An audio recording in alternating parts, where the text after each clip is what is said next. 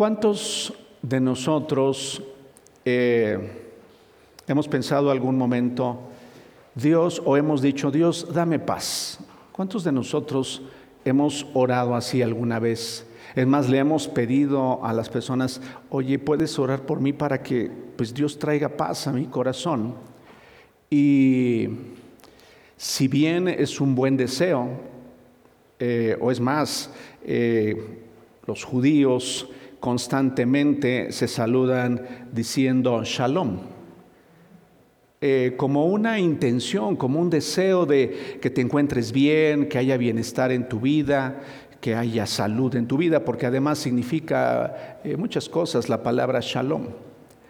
Pero déjenme decirles que eh, cuando estudiamos con detalle qué es lo que la Biblia enseña en relación a la paz, eh, hay algunas cosas que necesitamos puntualizar para no sentirnos defraudados, no sentirnos como si nada hubiera sucedido porque inclusive a veces quisiéramos tener una fórmula y, por ejemplo, a veces nos imaginamos, decimos, oración más acción de gracias igual a paz, y realmente no es eso lo que a veces sucede en nuestra vida.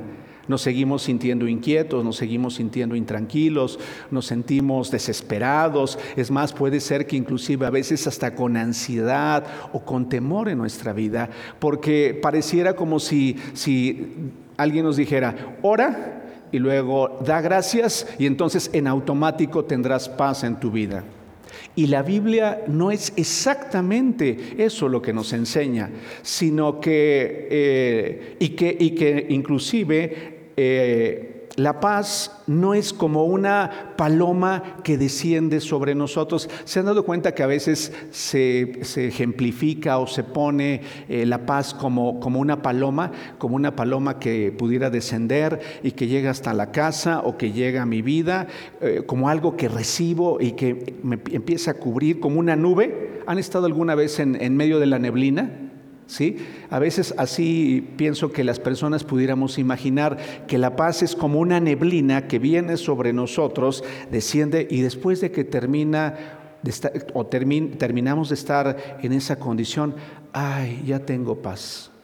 Y esa paz que me dura por mucho tiempo y la verdad es que ustedes y yo podemos constatar que no es así que no es así. Es más, podemos estar tranquilos por un momento y al recibir una noticia, al recibir una llamada, al ver algo, sobresaltarse nuestro corazón y empezar a sentirnos inquietos y eh, ansiosos y es más, no sé si les ha pasado que, bueno, de hecho a nosotros nos pasó, estábamos Eugenia y yo en, Madrid eh, hace dos años, eh, sí, dos años creo, eh, o un poco más, no sé, ya, ya perdí la, eh, el, el, tema del tiempo cuando estuvimos en ese evento, pero recibimos, más bien nos dimos cuenta que había temblado en la Ciudad de México hace tres años, ¿verdad? Había temblado en la Ciudad de México y entonces en ese momento le dije, Eugenia, déjame ver si hay rápidamente un vuelo y los, los, vuelos no había y estaban carísimos y, y el corazón dices, quiero salir volando de aquí, quiero ver cómo le hago para estar allá, porque el corazón está intranquilo, porque hay angustia en el corazón. La angustia que se siente cuando vamos a hacernos un diagnóstico médico o a unos análisis y estamos así, y, que, el resultado esté bien, que el resultado esté bien. Dios, ayúdame, por favor, dame paz, dame paz, por favor. ¿Les ha sucedido? ¿Sea cuánto les ha sucedido? Es más, hasta la preocupación que se genera cuando un hijo va a presentar un examen a la escuela. Que se quede, por favor, que se quede, que se quede, que se quede. Dale puntería, por favor, porque este niño no estudió. Dale puntería para, por favor, que se quede, porque... Y bueno, no te digo cuando vas a ver las listas. Recuerdo que cuando, hace algunos años, eh, veíamos las listas de la secundaria entonces ibas y buscabas ahí la lista porque pues no había internet, no había nada, eran ir y pararte ahí en la escuela. Y algunos de ustedes se han de acordar porque como los veo, así van están más o menos de mi tiempo. Entonces ibas y buscabas y decía, García, García Pérez, ay no, García Martínez, no, García Fuentes. Oh, qué paz, qué paz, qué descanso. pero es momentánea, es temporal. La paz que se experimenta cuando uno, cuando uno este, estaba esperando un trabajo y, o la respuesta de un trabajo y te dicen aceptado. Así, ay, qué tranquilidad. Y luego viene la preocupación, ¿y cómo le voy a hacer? ¿no? O sea, así como que a lo, instantáneamente empiezo a, sobresaltarme, no, pero ¿y si no puedo? ¿Les ha sucedido como a mí? ¿Y, ¿Y, si se dificultan las cosas? ¿Y si es temporal nada más? ¿Y, ¿Y cuánto va a durar? Entonces empieza nuevamente ahí el sobresalto y es temporal. Bueno, pues vamos a ver hoy algunos principios que, que están en la escritura rápidamente eh, de tal manera que podamos entender cómo podemos, eh, cómo vivir disfrutando de paz. Una paz que sobrepasa los momentos adversos. Una paz que no depende de las circunstancias. Una paz que no depende del diagnóstico. Una paz que no depende de la crisis. Para eso hay que ejercitarse. Y déjenme decirles de una vez, eh, o sea, para empezar, que es algo en lo que necesitamos ser entrenados y necesitamos ser disciplinados y necesitamos caminar todos los días. Porque generalmente buscamos tener paz cuando se presenta el conflicto. Pero la paz es algo en lo que nos vamos fortaleciendo, es algo en lo que vamos siendo fuertes y entonces cuando viene el embate, cuando viene la noticia, cuando vienen las circunstancias, entonces estamos lo suficientemente preparados para enfrentar esa situación. ¿Estás entendiendo? Porque la, paz que es temporal está fundamentada esencialmente en el esfuerzo humano, en mi esfuerzo. Fíjate, las personas a veces nos preocupamos y claro, llega una etapa de la vida en la que empezamos a considerar, y espero que así sea en, muchos de, de nosotros, empezamos a considerar el futuro. Ya cuando entras a los 40, 45, ya empiezas a pensar, ¿y qué va a ser de mí? Y entonces dices, no, pues ahora tengo que hacer algunos ahorros y tengo que hacer algunas cosas. Y entonces empiezas a considerar y dices, pero ¿y si no alcanzo a juntar? Y entonces me empiezo a preocupar. Y entonces empieza a mí, ay, no, pero, no, bueno, pero ¿y si no tengo trabajo a, a los 50, qué voy a hacer? ¿Me explico? Y, si me enfermo, no, pero no tengo seguro de gastos médicos mayores. Entonces empezamos ahí en una dinámica muy compleja, porque la paz que momentáneamente teníamos la perdemos rápidamente. Como aquella persona que no tenía recursos económicos y que cuando los tiene hoy está preocupada, pues porque no se lo roben o porque las inversiones estén bien hechas. Y entonces es una constante preocupación porque es fundamentada en el esfuerzo humano. ¿Sí queda claro? Esa paz es temporal. Y esa paz se alcanza a nivel de mi estado emocional. Por favor, tomen en cuenta esto. Es esa paz que uno siente cuando escucha una música de pues, la que les guste y lo relaje.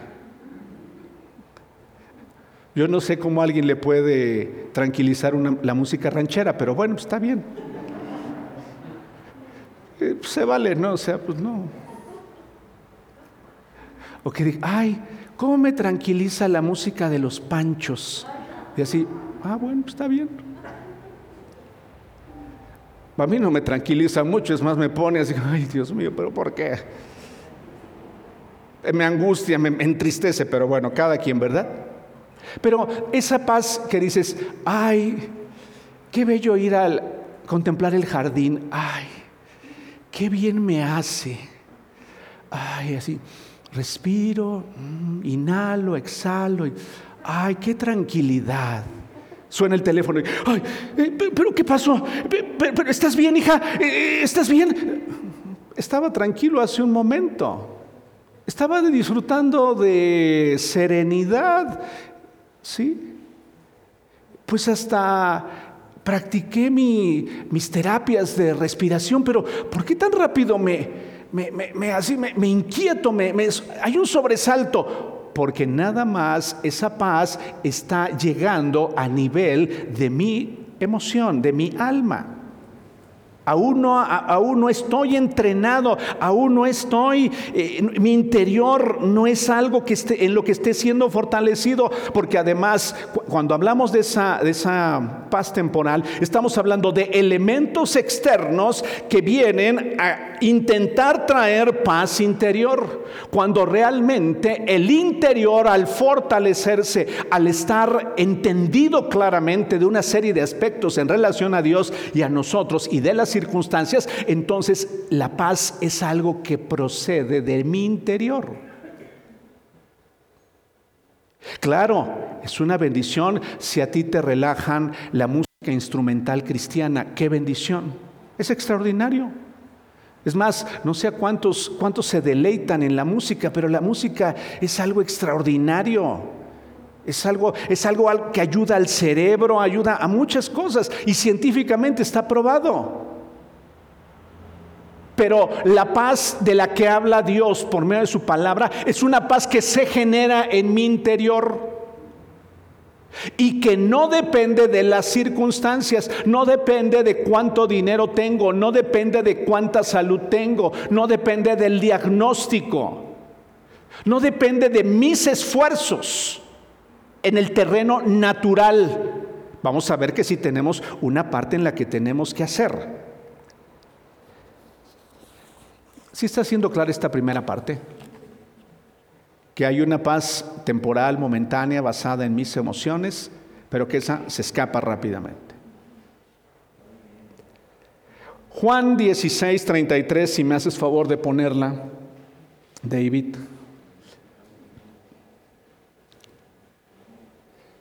Ah, no es, eh, era antes una, ¿verdad? Sí. Bueno, está bien.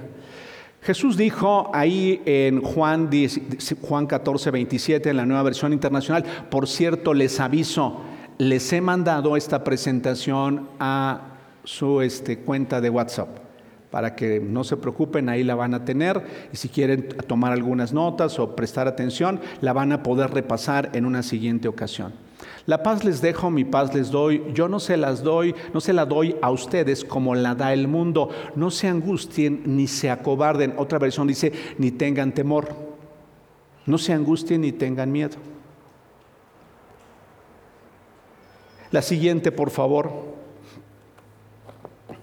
Quiero eh, que entendamos un poco eh, el concepto de, y la definición de paz. Eso es una parte importante que ahorita vamos a ver. Eh, la paz eh, en el latín es la palabra pax. Y es el estado personal o social en el que, en el que encuentran equilibrio y estabilidad las partes de una unidad. Es eh, en donde, por ejemplo, en un matrimonio hay conflicto, ¿sí? Pero hay, ellos dicen, ah, bueno, vamos a ponernos de acuerdo. No estoy de acuerdo. Tú siempre me fastidias con eso. ¿Me explico? Pero bueno, pues vamos a, eh, ya, ahí muere, ya, haz lo que quieras. Ese tipo de pax.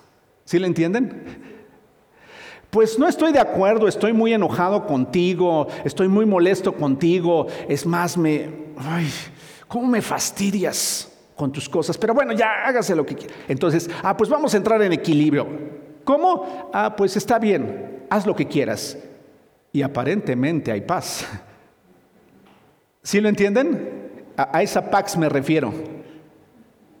Es la definición que encontramos o es, bueno, pues ya, para que los niños no se enteren. Ya, ya, para, ya, a ver. Hacemos de cuenta como si estuviéramos bien. ¿Sí entienden? ¿Sí entienden lo que, a lo que me estoy refiriendo? Es, esa es la definición de paz en el latín. Eh, calma es reposo. Ay, estoy muy en paz porque ya se fueron los niños a la escuela. ¿Me explico? Es, ese tipo de, es ese tipo de paz. Eh, tranquilidad. Ay, pero cuando los niños lleguen, cuidado, agárrense porque otra vez va a empezar mi angustia. Ay, ya se fue mi esposo a trabajar. gloria a Dios, ya se fue a trabajar. Ya, ya, ya, ya. Nadie le aguantaba su carácter. ¿Me están entendiendo? Es ese tipo de pax. Bueno, muy bien. Vamos a la siguiente, por favor. Es la palabra shalom, que es una palabra eh, que aparece en el Antiguo Testamento, en el hebreo, y que denota, eh, que significa bienestar, puede referirse tanto a la paz entre dos partes, especialmente entre el hombre y Dios. Fíjate bien, esta es una parte muy importante en la que ya vamos a empezar a entrar. Es aquella, aquella relación que empieza a establecerse este, o que existe entre el hombre y Dios. Cuando había o cuando hay enemistad entre Dios y el hombre, hay, cuando no hay amistad o cuando no hay eh, relación entre Dios y el hombre, hay eh, enemistad. Es más, la escritura señala que sin Dios somos enemigos de Dios. ¿Es cierto o no? Así lo señala la escritura. ¿eh?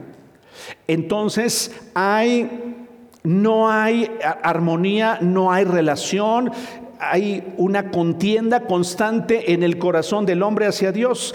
Dios animándolo a hacer lo correcto y el hombre caminando en la dirección contraria, siendo enemigo de Dios. Entonces, la palabra shalom eh, la encontramos en el Antiguo Testamento constantemente en la que pedían ausencia de conflicto. Ausencia de conflicto, que ya no hubiera más conflicto o guerra, por ejemplo. ¿Se acuerdan que el pueblo de Israel constantemente se encontraba en guerra? Bueno, era que ya hubiera paz entre esos dos, entre esas dos partes. A eso se refiere la palabra shalom. Eh, conflicto también entre, entre dos naciones.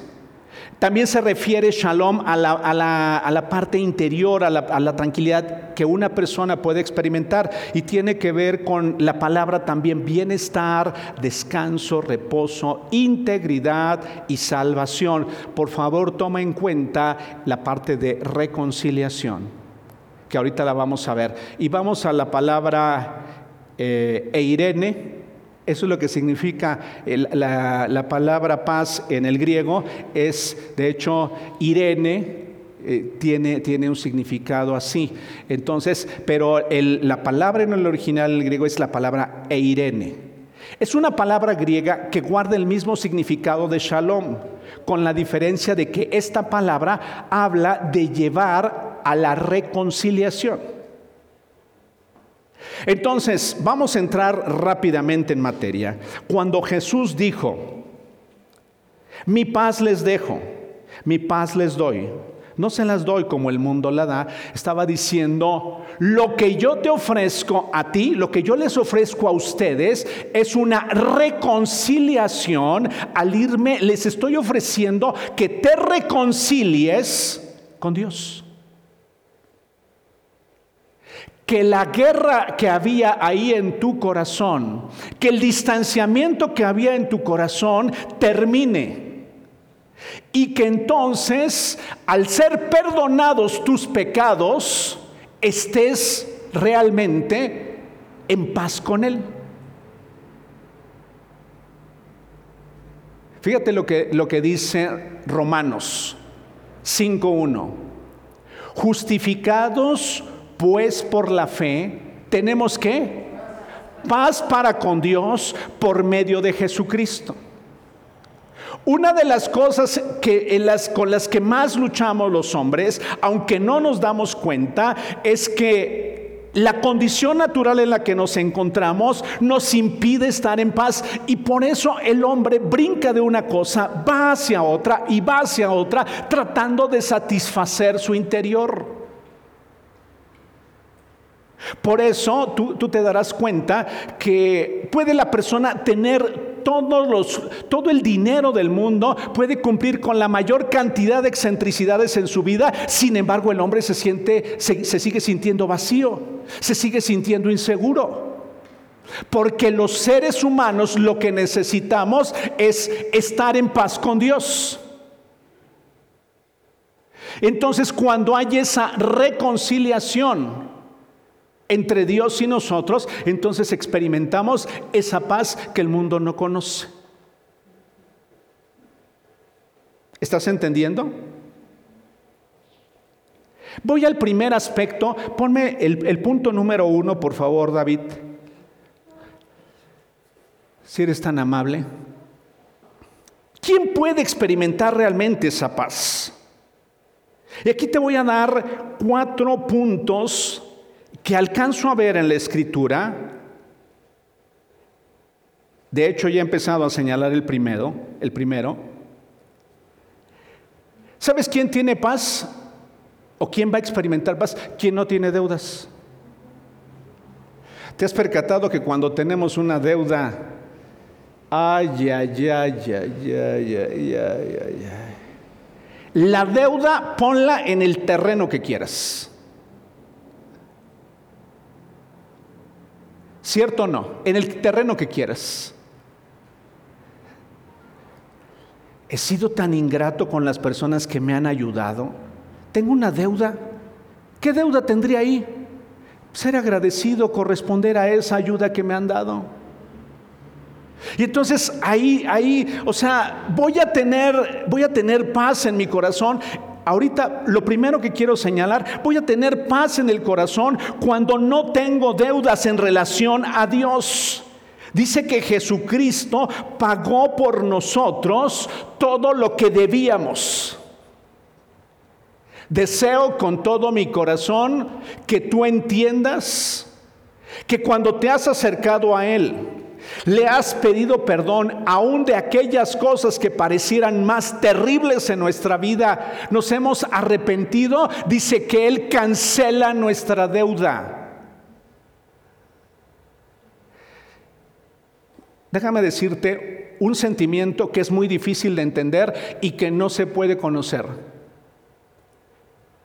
Las personas, cuando hemos experimentado lo que significa ser perdonados genuinamente por lo malo que hemos hecho, hay un sentimiento en el corazón, viene una paz que no puedes comprender, producto de haberte arrepentido de lo malo que hiciste, de los errores que cometiste, en el terreno que sea.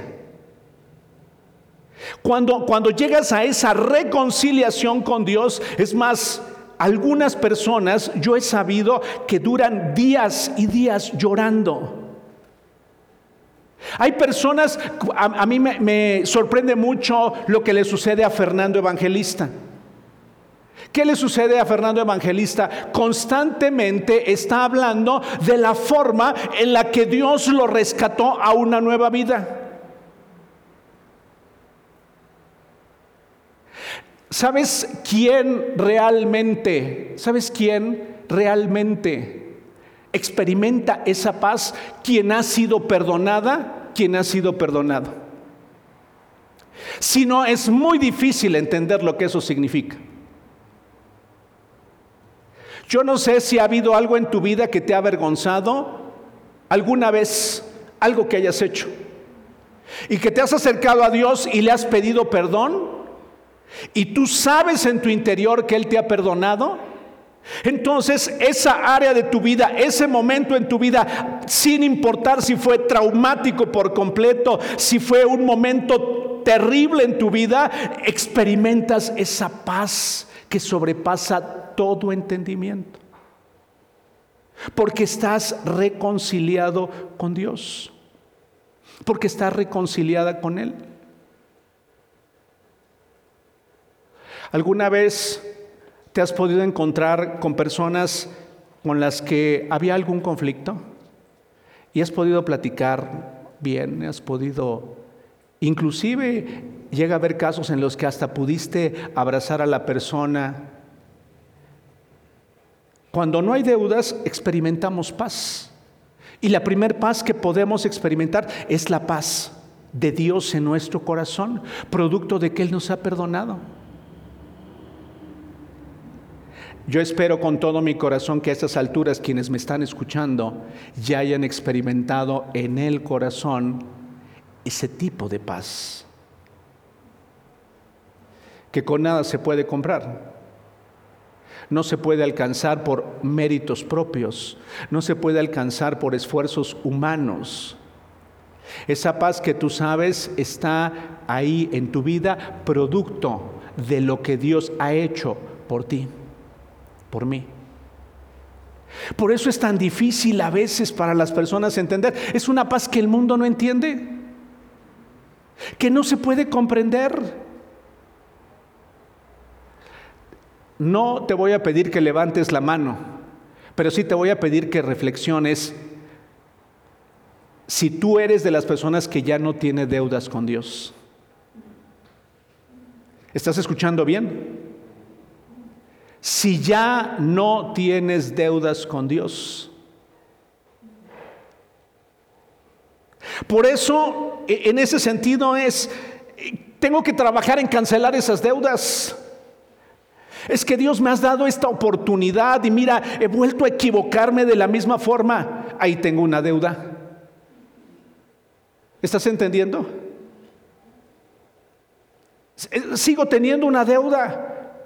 Por eso me aterra la muerte. Porque no estoy preparado. ¿Estás entendiendo? Por eso no puedo tener paz muchas veces. Porque si muero, ¿a dónde voy a ir? Necesitas seguir trabajando en cancelar las deudas pendientes. Por favor. ¿Están entendiendo esa parte? No te estoy pidiendo que levantes la mano, solamente revisa si tienes deudas con Dios. ¿Y sabes cómo se cancelan? A través de Jesús. No se cancelan viniendo a la congre. Qué bendiciones verte esta mañana, pero no se cancelan porque vengas a la congre. O estés viendo el video. No se cancelan por eso. No se cancelan porque hagas buenas obras. Qué bueno que las haces. No se cancela porque sepas versículos bíblicos. Se cancelan porque hay un arrepentimiento profundo en el corazón y porque hay una disposición para tomar en cuenta lo que Jesús hizo ya por nosotros en la cruz del Calvario. Porque me arrepiento y digo, Dios, hasta aquí, ya no más esto en mi vida. Y entonces esa paz viene al corazón. Una paz que el mundo no entiende. ¿Estás entendiendo? La paz que necesitamos tener quien no tiene deudas consigo mismo. Hay deudas que nosotros tenemos con nosotros mismos. ¿Sabes qué deuda a veces tenemos? No nos cuidamos ni nos estamos cuidando como debiéramos. He sabido de personas con diagnósticos de salud grave y a pesar de eso no se cuidan.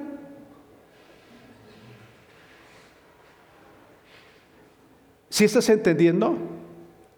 Personas que el problema de hipertensión, escuchen bien, el problema de hipertensión es que no he aprendido a descansar y entonces esa hipertensión está ahí constantemente con picos, con situaciones que inclusive ponen en riesgo la vida.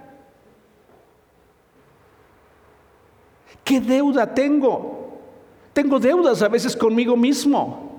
Porque no estoy descansando, porque no estoy tomando en cuenta lo que Dios dice de mi vida y porque sigo viviendo a nivel de mi emoción, de lo que veo, de lo que observo, de lo que siento.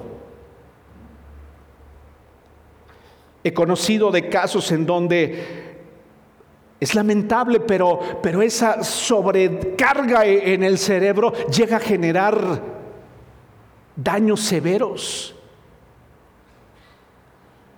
¿Estás entendiendo? ¿Qué es lo que nos debemos?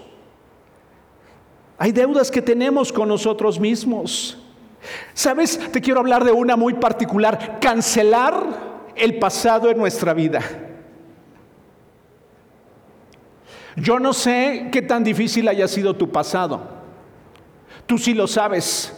Yo no sé, quizá si hiciste daño en el pasado. Yo no lo sé.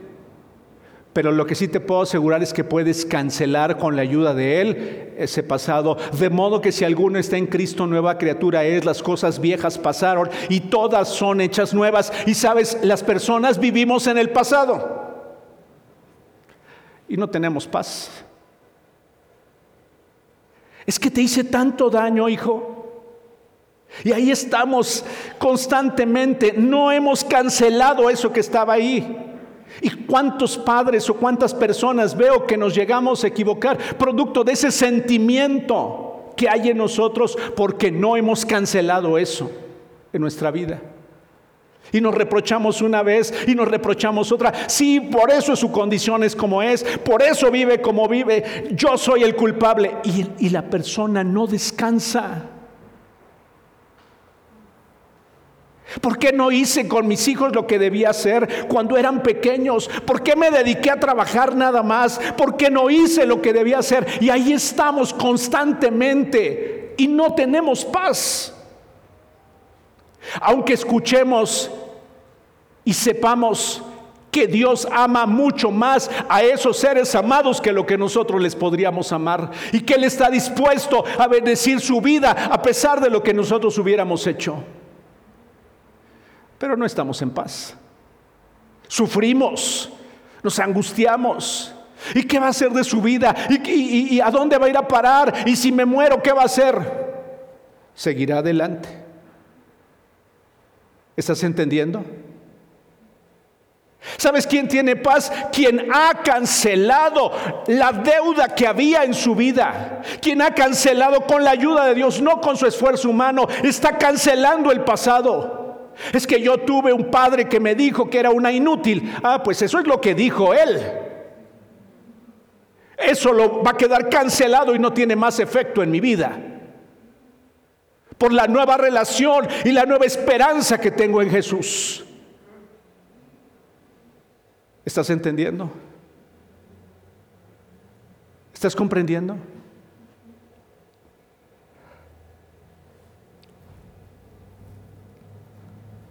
Las deudas que tenemos con otros.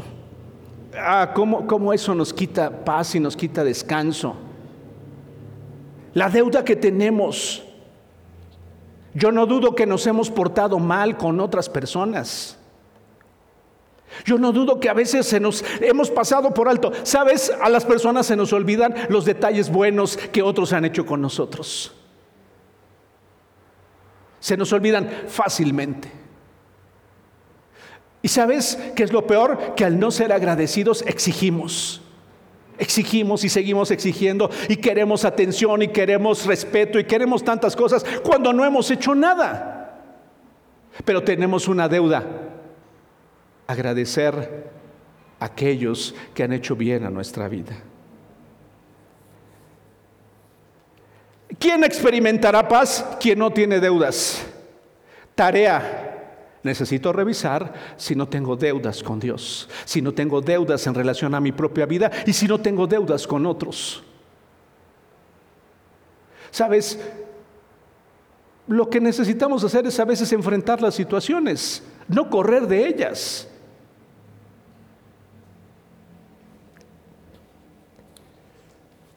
Vamos al siguiente punto, al número dos, por favor.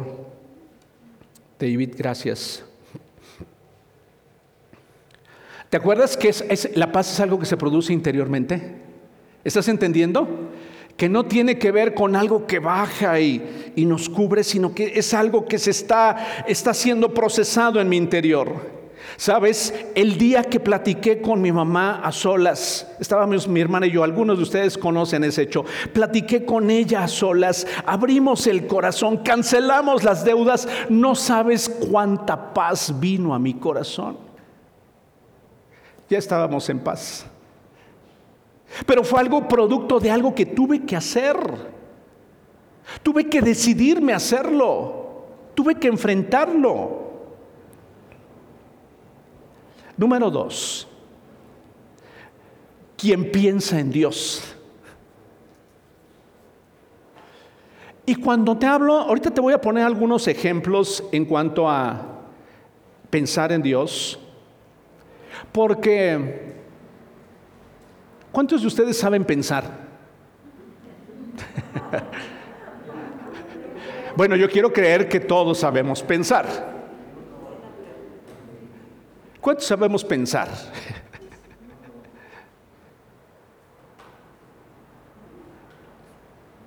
Más o menos, sí sabemos pensar.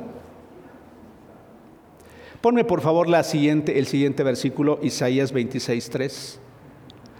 Tú guardarás en completa paz a quien siempre piensa en ti y pone en ti su confianza. Ay, pienso los domingos en ti.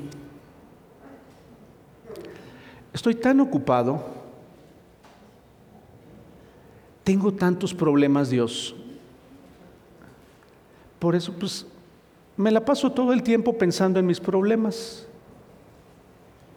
¿Les ha pasado como a mí que los pensamientos son tan tremendos que los podemos, podemos ir a la cama y estar ahí los pensamientos, los pensamientos y los pensamientos? pero es algo en lo que no hemos sido entrenados.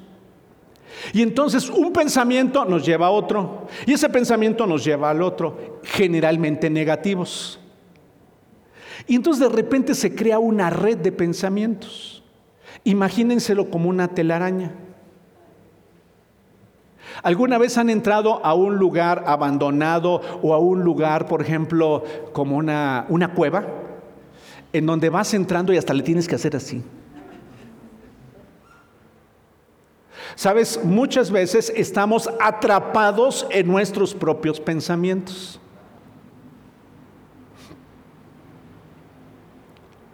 ¿Y si no tenemos mañana para comer? ¿Y si, y si me muero? ¿Y si este dolor que traigo es lo que yo ni siquiera me atrevo a mencionarlo? pero lo pienso. No, no lo externo, pero lo pienso. Y si la crisis no termina, y si la pandemia, y si esto, y si lo otro, y si aquello. Tú guardarás en completa paz a quien siempre piensa en ti. ¿Qué es lo que puedes pensar de Dios? Es más, ¿qué piensas de Dios? ¿Sabes? Hay personas que me he encontrado aún caminando en el cristianismo que piensan que Dios es injusto. Y alguien podría decir, ¡Ah! ¡qué barbaridad! Eso es así como sacrilegio. No, pero la persona, la persona puede verse bien, puede decir, shalom mi hermano, y sin embargo pensar que Dios es un injusto. ¿Estás entendiendo? A ver, Dios, se me hace que no eres tan justo como dicen los hermanitos de ahí de vida, ¿eh? No, no, no. Tengo algunas dudas, tengo algunas dudas en relación a ti. Mira, te voy a decir algo. Si realmente fueras quien dices ser, lo que yo te pedí ya lo hubieras hecho. Entonces las personas tenemos nuestros propios pensamientos acerca de Dios. Pero a Dios lo conocemos por medio de su palabra, no de lo que yo creo, sino lo que su palabra dice.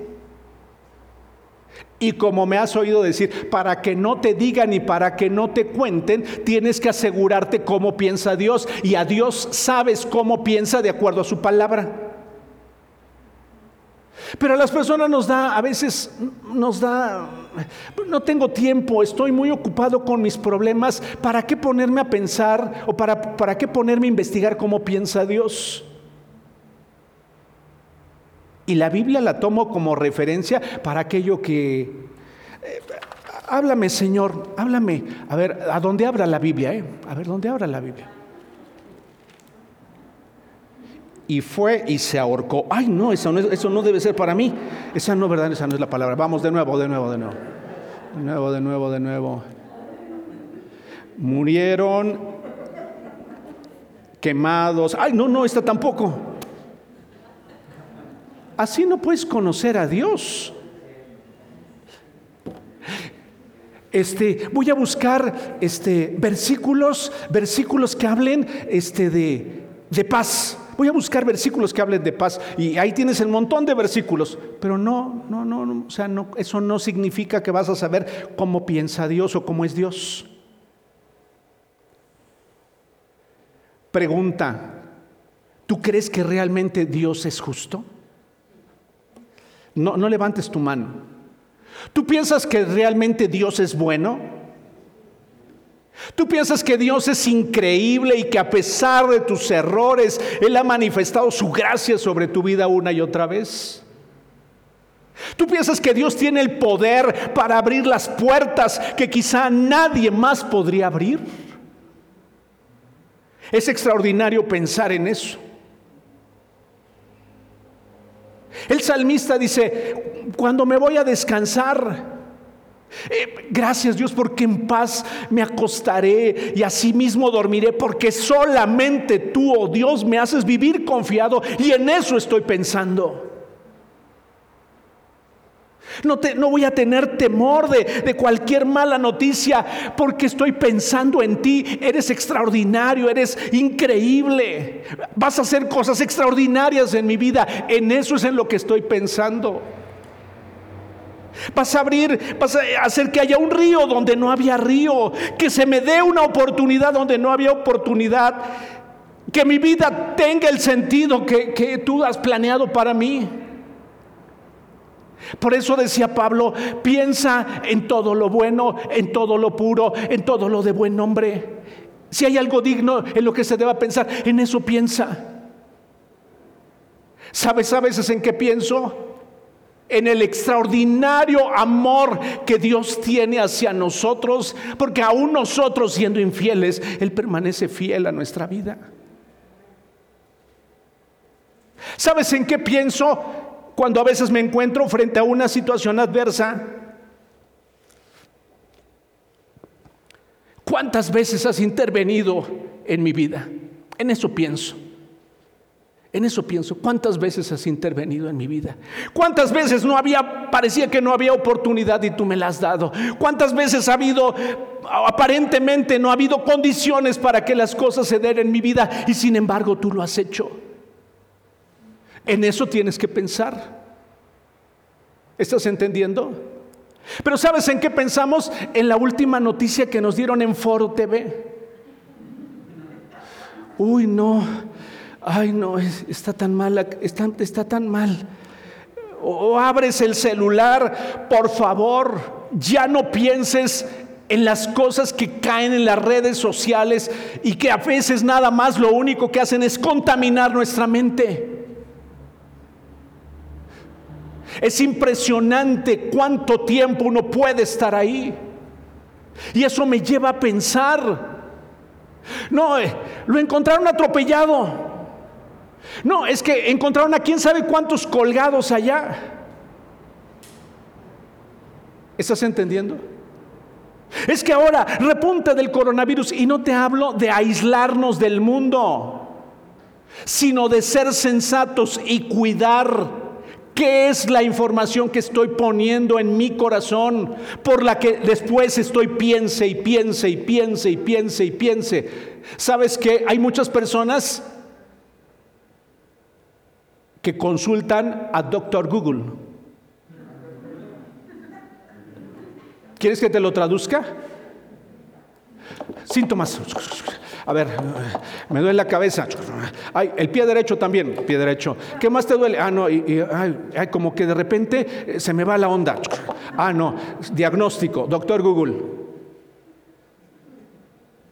Y estoy pensando en lo que dijo doctor Google. ¿Estás entendiendo lo que te estoy diciendo? Y no te estoy diciendo que no haya beneficio en consultar los medios que hoy tenemos. Sí llega a haber beneficio, pero no te claves ahí, por favor. No te mantengas ahí. Piensa constantemente en Dios. Júntate con un negativo y vas a ser negativo. Júntate con un inconforme y vas a ser inconforme.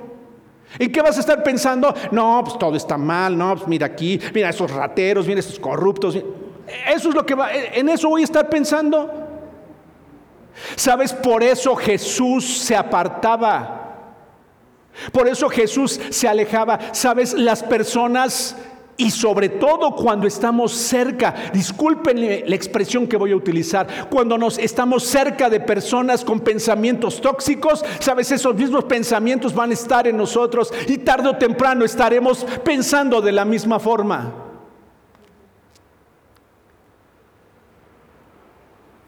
Guardarás en completa paz a quien siempre piensa en ti y pone en ti su confianza. Por eso es una bendición que estemos aquí reunidos. Porque yo estoy seguro que muchos de los que estamos aquí, yo desearía que todos tenemos nuestra confianza en aquel que todo lo puede. ¿Estás entendiendo?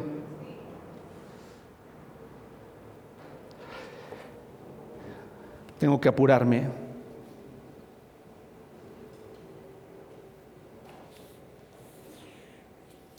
Pienso en el problema, pienso en enfermedad, pienso en la muerte, pienso en el dolor, pienso en el despido, pienso en el desempleo. Pienso, fíjate, hasta a veces me enteré a mi abuela, doña Pancha, le diagnosticaron cáncer a la edad que yo tengo. ¿Y si me pasa a mí? Y ahí estoy pensando, pensando, no, sí, no, no, no. Y no te hablo de que no tengas que hacerte un chequeo médico, tienes que hacértelo. No te hablo de que no tenga, no debamos tener cuidado. Sí, pero estoy pensando en la herencia que me dejó mi abuela en lugar de pensar en el Dios que hoy tengo. ¿Estás entendiendo? Estoy pensando, ¿y cuándo se terminará nuestra felicidad? Somos tan felices en casa, pero ¿cuándo se va a terminar? Y estamos pensando en cuándo se terminará la felicidad que tenemos, o cuándo el hijo volverá al fracaso, o cuándo las personas van a venir a nuestra vida y nos van a hacer daño. Estamos pensando constantemente en eso cuando tendríamos que estar pensando en Dios y lo extraordinario que Él es.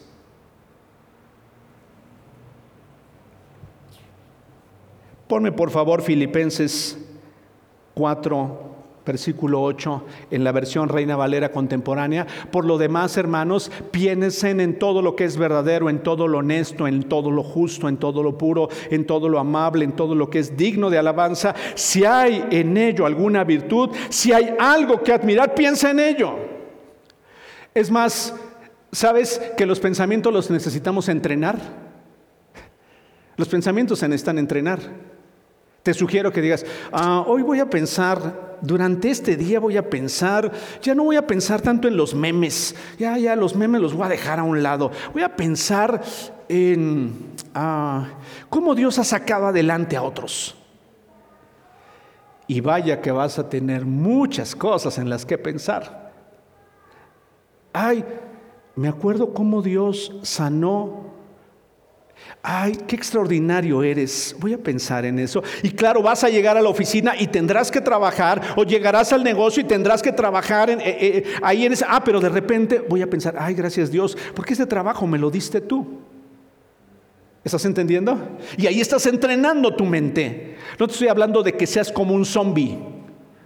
Dios, tú me creaste, tú eres bueno conmigo. ¿Qué estás haciendo? No, estoy pensando en Dios. No, no, no, no te estoy hablando de eso. ¿Sí me entiendes, verdad? ¿Cómo llegan los pensamientos ahí y nos cautivan y nos atormentan? Número tres, por favor. ¿Quién va a disfrutar de paz? Quien platica con Dios. Dije la semana pasada que es necesario hablarlo con alguien. Hay cosas que son necesarias platicarlas.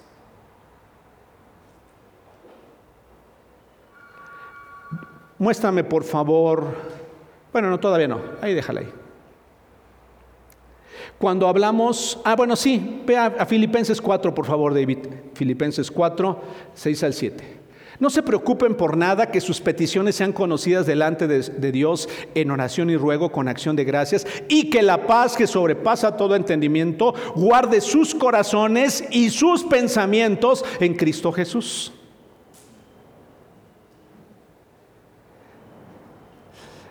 Sabes, a veces nos quejamos demasiado con las personas. ¿No les ha sucedido? Necesitamos platicar con Dios. No sé si les ha, les ha sucedido esto. Llegas al médico con algún padecimiento y algunos ya desde que lo ven ya están relajados. ¿No les ha pasado así? Y es más, y si el doctor es de esos médicos empáticos, así como, a ver, platíqueme, ¿cómo está usted? Este, cuénteme, ¿en qué le puedo servir? Así, ay, empieza, empieza a platicar, y te, des, te descoses como hilo de media, ¿no? le cuentas todo, ay no, doctor, es que no sabe qué semanas he traído y, y este, no, pero el trabajo y, y esto, pero sí, ¿y qué le pasa? No, no, no sabe, tengo unos problemas tremendos y así como el doctor, pero no soy su terapeuta, pero sígale, sígale usted.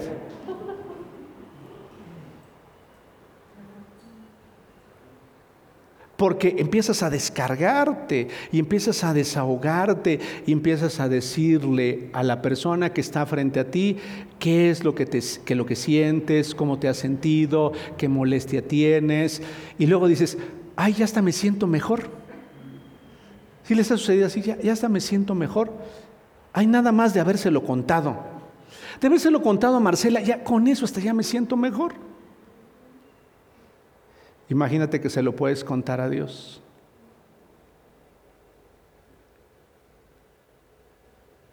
Te lo estoy diciendo muy en serio. Al último, aunque lo sabe, al último que nos atrevemos a contarle muchas cosas es a Dios.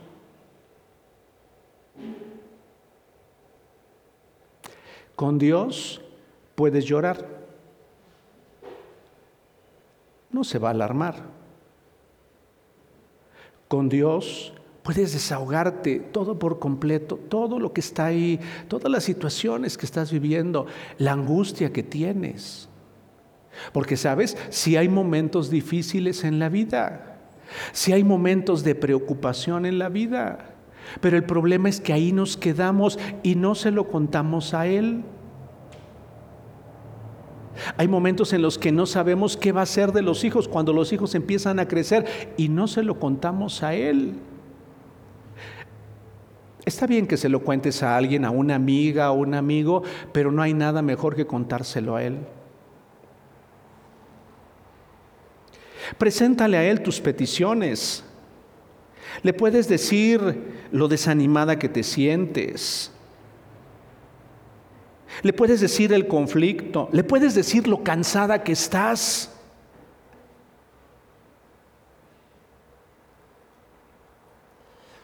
El mundo en el que vivimos es un mundo muy demandante. Muy demandante.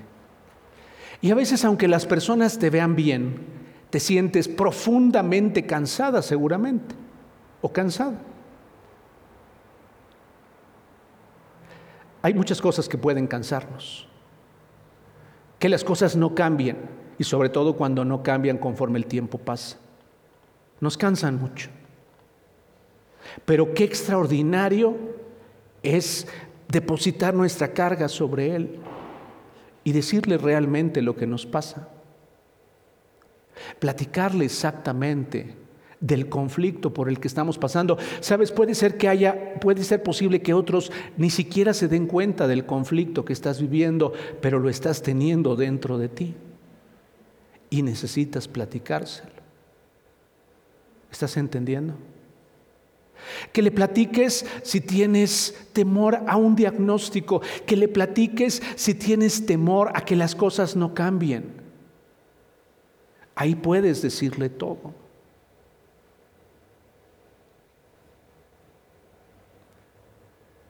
Si tienes temor a que la respuesta tarde y no llegue en el momento que tú pensabas debía llegar. Es más, hay quienes tienen temor o, necesitan platicarle a Dios, ¿y qué voy a hacer si me quedo sola o me quedo solo? ¿Qué voy a hacer? ¿Qué va a ser de mi vida? ¿Qué va a ser de mis hijos o de mis hijos o de mis hijas si no se casan el día de mañana? ¿Qué va a ser de ellas o de ellos? ¿Quién les va a cuidar? ¿Sabes? Porque cometemos un grave error, gravísimo error. Se lo decimos a quien menos debíamos decírselo. hijo, échale ganas, por favor. ¿Qué vamos a hacer? A ver, si, si tu papá y yo ya no estamos, ¿qué vas a hacer ahí solo? Búscate una compañerita. No, no, no, no, no. Qué desastre causé con esas palabras. ¿Estás entendiendo? Cuando mi preocupación tendría que externársela a Dios. Cuando mi, inseguridad o cuando... Tendría que decirle a Dios exactamente cómo me siento, porque Él cuida de nosotros y si Él cuida de nosotros, también con su gracia cuidará de los nuestros, aunque ya no estemos. Cometemos el error. este chico me parece que puede ser bueno para ti. Dios no le ha dicho nada, ¿eh? Se le ocurrió a esa persona decirlo. Oye, aprovecha. Mira, pues eh, está de buen parecer, mm, eh, inteligente y eh, trabajador. no es profesionista, pero es trabajador. Para que no te quedes sola. Qué gravísimo error. ¿Estás entendiendo? Gravísimo error. Gravísimo error. Poniendo una carga sobre esa hija o sobre ese hijo. Y no descargando el corazón realmente con quien se tiene que descargar. Y es realmente con Dios. ¿Estás entendiendo? ¿Quién experimentará paz? Quien platica con Dios constantemente. ¿Quién platica con Él constantemente? Quien llora con Él constantemente. Sabes, sí necesitamos muchas veces llorar a solas con Él. Ah, es que, no, a mí no me salen las lágrimas. Está bien, pero descansa en Él, por favor. Descansa en Él. Si entiendes lo que te digo, ¿verdad? Puedes darle gracias a Él cuando platicas con Él y decirle gracias por, por lo extraordinario que eres. Les quiero preguntar algo. ¿Habrá alguien que sobresale a lo largo de tu vida en relación a algo que haya hecho por ti? Una persona o dos personas habrán hecho, que te hayan marcado y dices, esta persona hizo algo tan trascendente en mi vida que siempre la recuerdo. ¿Sí? ¿Alguien de ustedes? Sí. Es extraordinario cuando esa persona, es más, cuando tienes oportunidad, la miras a los ojos y le dices, gracias, gracias por estar. Imagínate si a Dios le dices, gracias por nunca irte de mi vida. Gracias porque siempre me acompañas. Gracias porque aunque no estuviera mi papá, aunque no estuviera mi mamá, aunque no estuviera mi cónyuge, aunque no estuvieran mis hijos, aunque no estuvieran mis amigos, tú sigues estando ahí. Así necesitas platicar con Dios. No usar palabras ah, que a veces ni tú mismo entiendes. Así con tu lenguaje natural con el que puedes empezar un diálogo con alguien.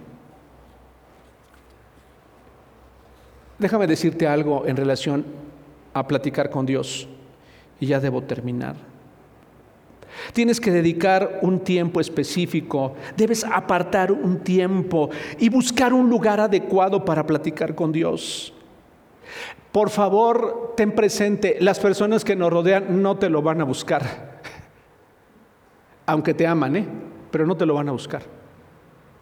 Muy probablemente. Ni es su responsabilidad. Es que tú busques un tiempo y busques un lugar para pasar tiempo platicando con Dios.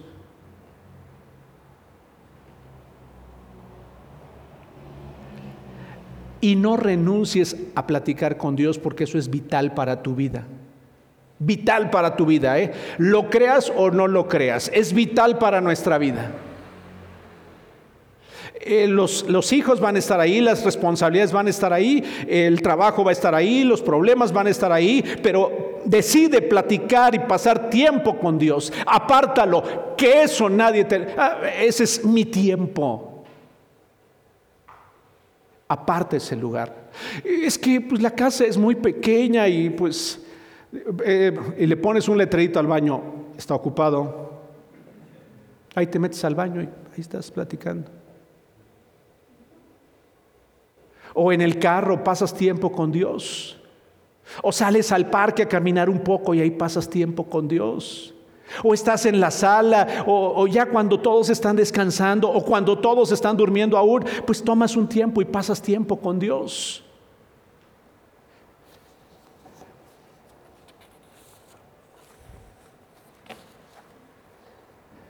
Y por último, la última lámina, por favor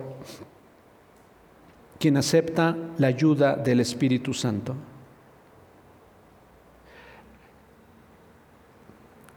Quien acepta la ayuda del Espíritu Santo. Y quien acepta la ayuda de Dios es por medio de su Espíritu Santo. Sabes, a veces las personas, no obstante de estar en medio de situaciones muy adversas, la ayuda que menos recibimos es la ayuda de Dios. Y la que menos buscamos es la ayuda de Dios. Buscamos que alguien nos dé un apoyo económico, buscamos que alguien nos dé una palabra de aliento, buscamos que alguien nos escuche, buscamos que alguien haga algo por nosotros, buscamos al médico. Y claro, sí tendremos que hacer algunas cosas en lo natural, pero no buscamos realmente la ayuda de Dios. Y la ayuda de Dios no viene a nuestra, la respuesta de Dios a esa ayuda que le pedimos no viene como resultado de que, perdón por lo que voy a expresar, porque vengamos y nos sentemos aquí. ¿Estás entendiendo?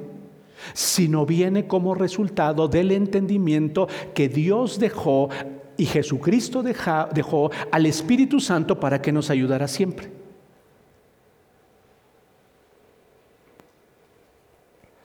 ¿Me ayudas con tu guitarra, por favor, Tavo? Juan 14, 16 y 17. Y yo le pediré al Padre y Él les dará otro consolador para que los acompañe. ¿Los acompañe? ¿Los acompañe? El Espíritu de verdad. Fíjate bien lo que dice. A quien el mundo no puede aceptar porque no lo ve ni lo conoce. Pero ustedes, ustedes, ustedes, los que están viendo esta conferencia, quienes están aquí sentados, dice, ustedes sí lo conocen. Esto me encantó. Hagan de cuenta como si este versículo nunca antes lo hubiera visto. Son palabras esperanzadoras. Son palabras que deberían en nosotros, o sea, causar un efecto poderosísimo.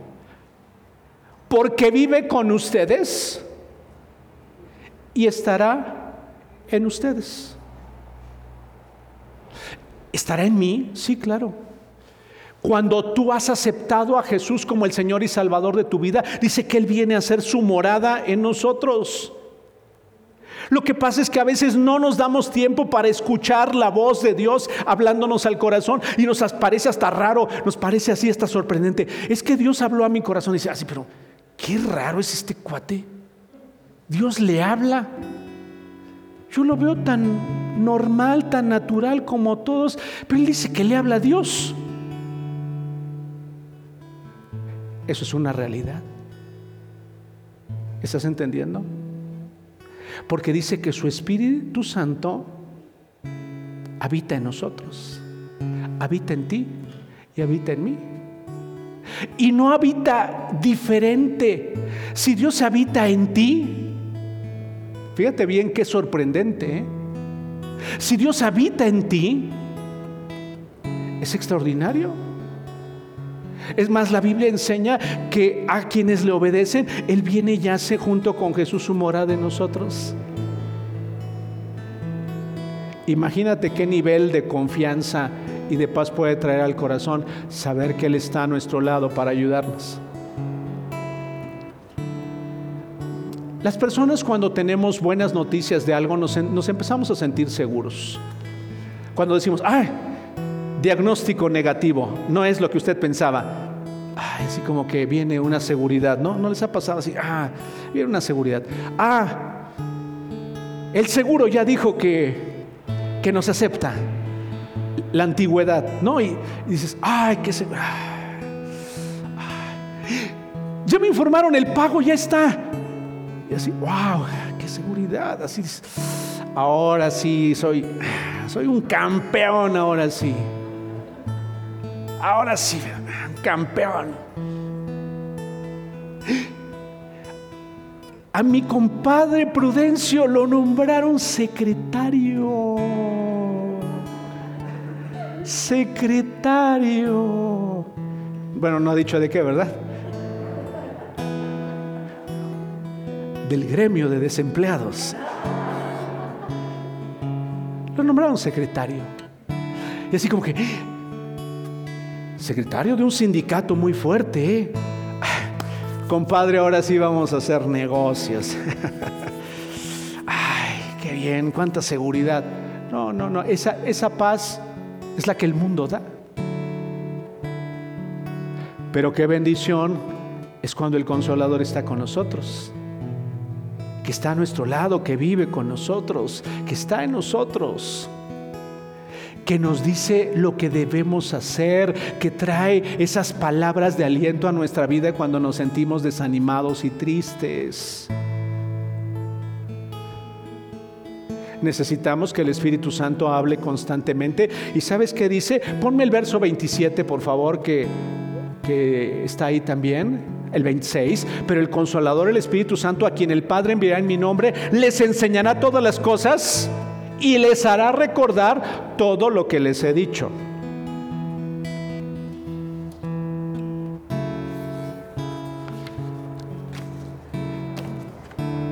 La paz es algo que se produce en nuestro interior. Por favor, ya no le pidas a Dios, ay Dios, dame paz, por favor, en medio de este, esta circunstancia adversa. No, tengo que empezar a trabajar en estas áreas de mi vida ya hoy, mañana, pasado mañana, durante la semana y te vas a ir dando cuenta cómo te vuelves, estás siendo más fortalecida. Y si vas a tener situaciones adversas, Jesús dijo, en el mundo van a tener aflicciones, pero confíen, yo he vencido cualquier adversidad a la que pudieras enfrentarte. Y entonces estarás en paz en los momentos en los que todo está caminando bien, que todo va viento en popa, también como en aquellos momentos en los que indudablemente enfrentaremos situaciones adversas en nuestra vida. Esa paz que el mundo no conoce. Esa paz que el mundo no da. ¿Tú quieres esa paz? ¿Sí? ¿Tú quieres esa paz? Cierra tus ojos ahí en tu lugar, por favor.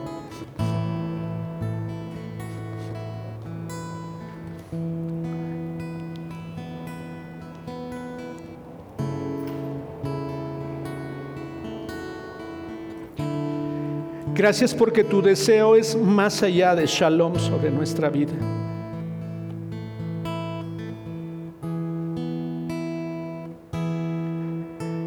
Gracias porque no es solamente un saludo, no es solamente una buena intención,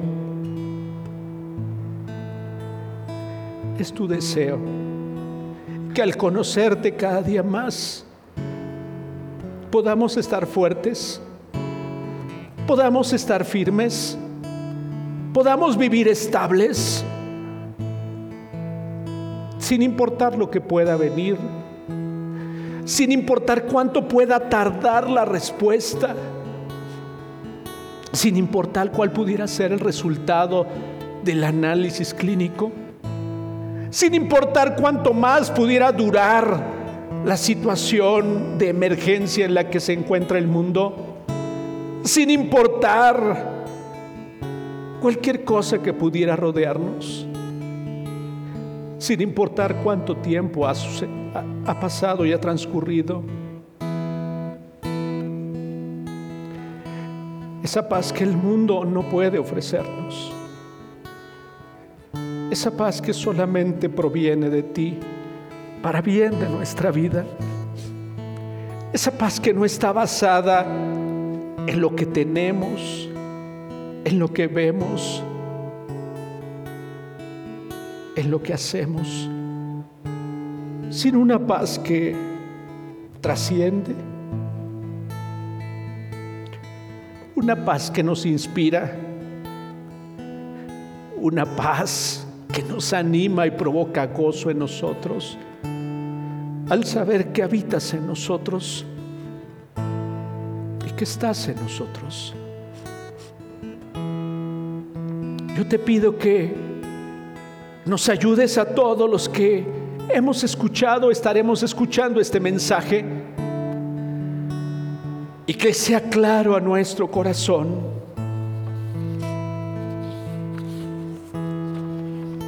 Que no debo tener deudas contigo, que debo pensar en ti, que debo platicar contigo y que debo aceptar tu ayuda en cada situación de mi vida. Ruego que tu bendición no falte para ninguno de nuestros oyentes. Que tu bendición no falte, Señor, para ninguna de tus hijas y de tus hijos aquí presentes. Y que tu gracia, tu gracia, Señor, sea manifiesta en nuestra vida. Que tu Espíritu Santo levante todo nuestro ser y que aún tu Espíritu Santo interceda por nosotros en cada circunstancia. Declaro, Señor, tu amor, tu cuidado, Señor, tu protección sobre la vida de cada una de las personas, de cada uno de tus hijos, de cada uno de nuestros amigos. Te doy muchas gracias por este tiempo y te pido que tu palabra, al volverla a recordar, quede marcado en nuestro corazón un sello permanente acerca de lo que tú hoy has hablado a nuestro corazón. En el nombre de Jesús. Amén.